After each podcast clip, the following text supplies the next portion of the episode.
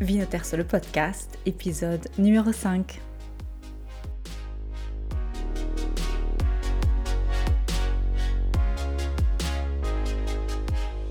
Benvenuti, soyez les bienvenus à l'écoute de l'unique podcast sur le vin qui vous aide à choisir et comprendre la vostra prossima bottiglia italiana. Je suis Audreyne et oggi sono il vostro sommelier.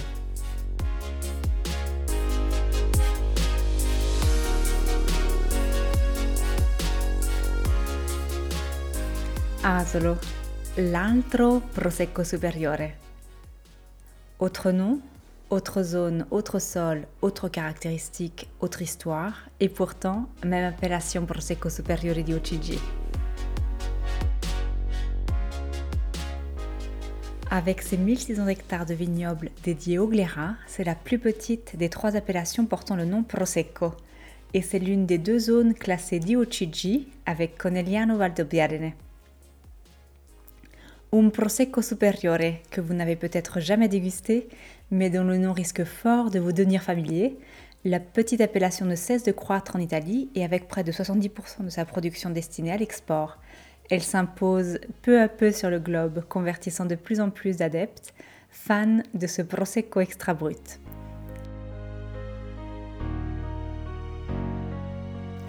Oui, j'ai bien dit Prosecco extra brut. Et non, les termes ne sont pas antinomiques.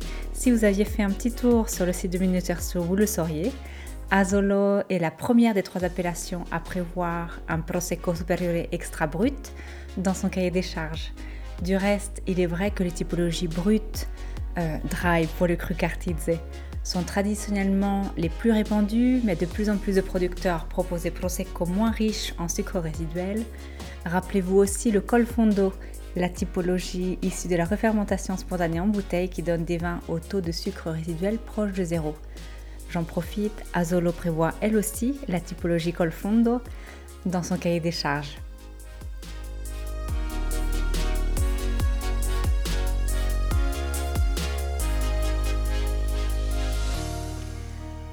Vous n'êtes pas sûr de savoir de quoi je parle? Vous vous retrouvez pour la première fois à l'écoute de ce chouette podcast. Vous avez bien sûr compris que je vous parle de vin italien, mais vous vous demandez ce que veut dire colfondo ou encore cartizze. Ne vous inquiétez pas, vous pouvez toujours revenir aux épisodes 1, 2, 3 et 4 où je vous explique tout en détail. Vino Terzo explore chaque semaine un aspect historique, culturel, territorial ou gustatif d'une appellation. Et vous êtes en ce moment à l'écoute du cinquième épisode où nous découvrons ensemble une cinquième facette de la supernova Prosecco.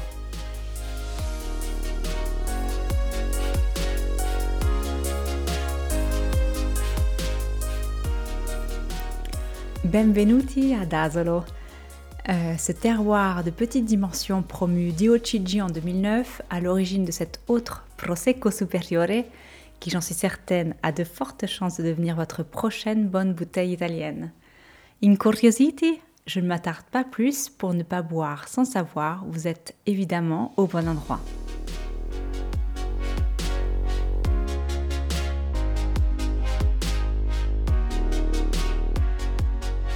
Où sommes-nous?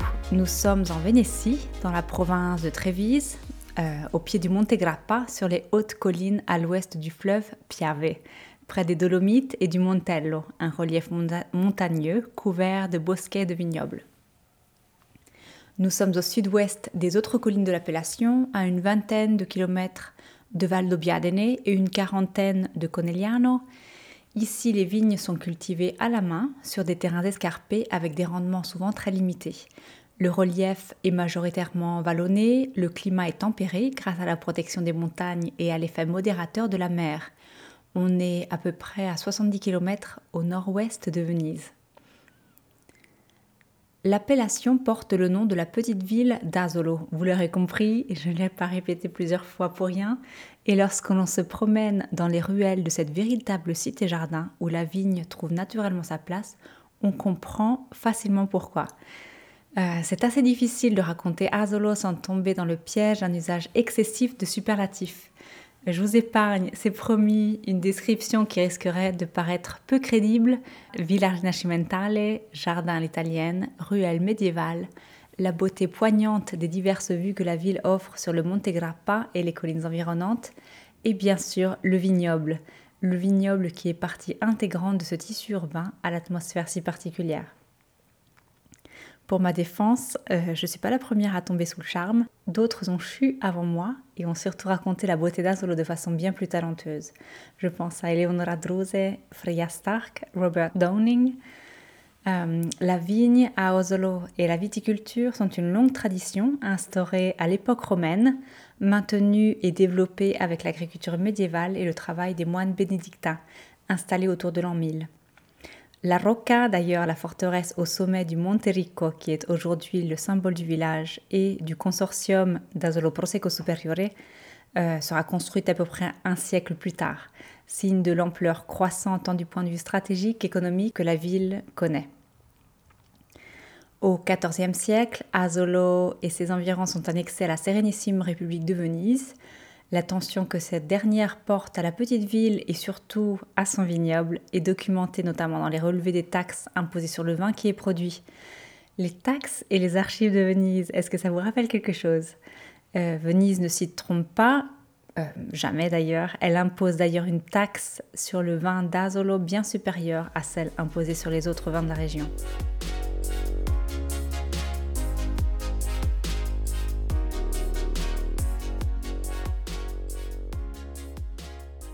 Asolo connaît ensuite une riche période d'expansion avec l'arrivée en octobre 1489 de Caterina Cornaro, euh, reine de Chypre.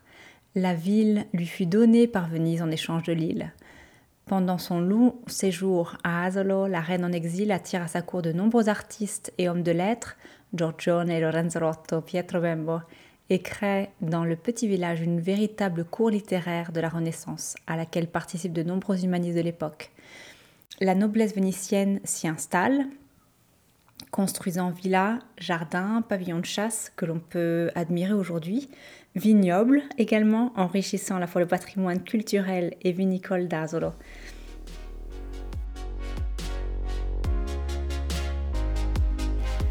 Un petit vignoble au cœur de la ville, il Vigneto di Villa de Mattia, illustre bien l'intégration de la vigne au tissu urbain. Le vignoble d'un peu moins d'un demi-hectare, exposé plein sud, est situé sur une pente raide sous les balcons même du jardin à l'italienne de la magnifique villa, probablement implantée au XIVe siècle quand la villa est agrandie. La parcelle est présente sur les cartes napoléoniennes.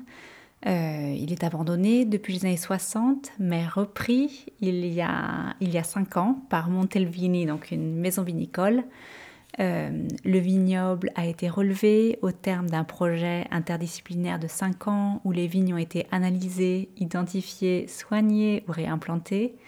Et les premières bouteilles du Montelvini Asolo Prosecco Superiore di Ocigi Cru Vignetto Ritrovato millésime 2022 devrait être mise en vente l'année prochaine.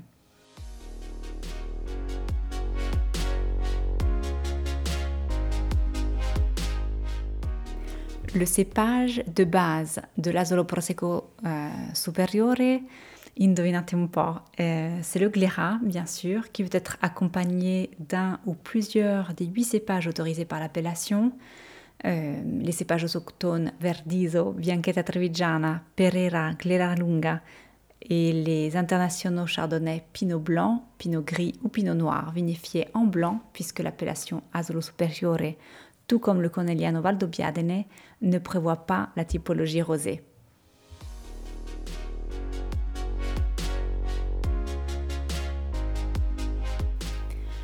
Le climat est tempéré, je vous l'ai déjà dit.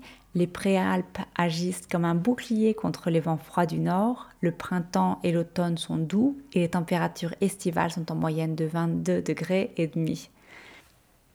L'exposition sud des vignobles et la conformation des flancs de collines avec une altitude allant de 100 à 450 mètres au-dessus du niveau de la mer, perpendiculaires au vent froid du nord-est, garantissent une bonne excursion thermique.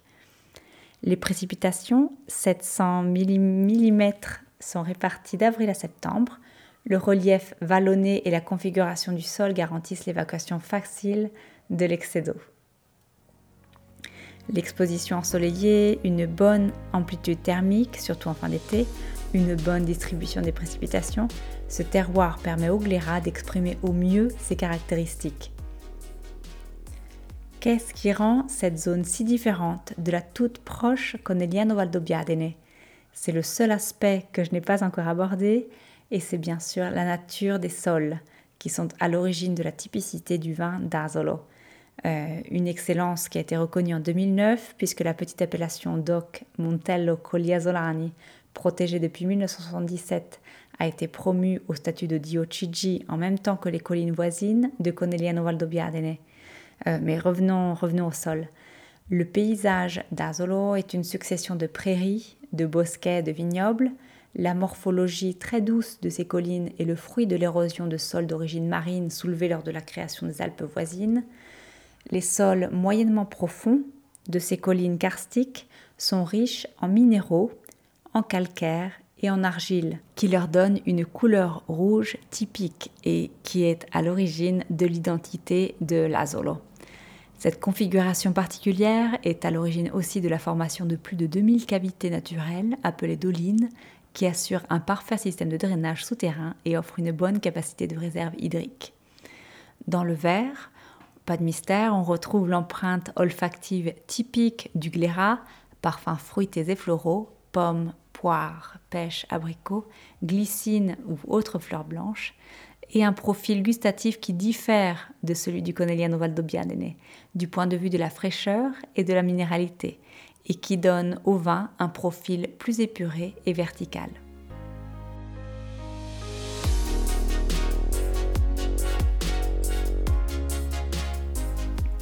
Asolo Prosecco Superiore di OCG, servi à une température de 6-8 degrés, je le trouve excellent pour l'apéritif, même si c'est un choix un po' scontato, on est bien d'accord. Avec quelques mozzarelline di bufala, euh, il accompagne très bien les entrées de fruits de mer, de légumes, la pasta alle vongole, poisson à chair blanche aux saveurs délicates. Pensez à des cuissons à l'étouffée ou à la vapeur en papillote. Euh, et pourquoi pas, si vous passez à Venise euh, en automne ou au printemps, avec une spécialité euh, de Venise, les moeke. Ce sont de petits crabes que l'on pêche euh, au moment de leur mue, donc en automne ou au printemps, quand ils perdent leur carapace et qu'ils sont tendres et mous. Moe, dans le dialecte vénitien, ça veut dire mou. Les moeke sont frits et dégustés tels quels et je vous les conseille euh, fortement avec un verre d'azolo. Passons aux choses sérieuses. Chez votre caviste ou en ligne, euh, sachez d'une part qu'il peut être référencé sous l'appellation plus courte Azolo Superiore, le cahier des charges permettant sur l'étiquette l'ellipse de la mention Prosecco. Euh, les prix sont vraiment intéressants et inférieurs à ceux de l'appellation Conegliano Valdobbiadene, puisqu'ils gravitent autour de 10 euros pour l'Hexagone, 14 francs pour la Suisse et 20 dollars pour le Canada.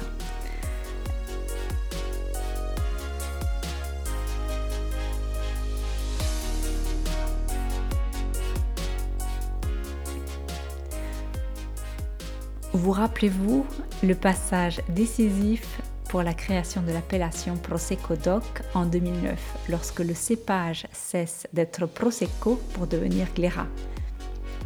Ce changement d'identité enregistré par Bruxelles a eu des conséquences positives innombrables, mais le revers de la médaille existe bel et bien et il est plutôt, hmm, comment dire, imposant. Un peu de patience et Vinoterso vous explique en détail comment et pourquoi le changement d'identité d'un cépage italien a eu des conséquences surprenantes de l'autre côté du globe.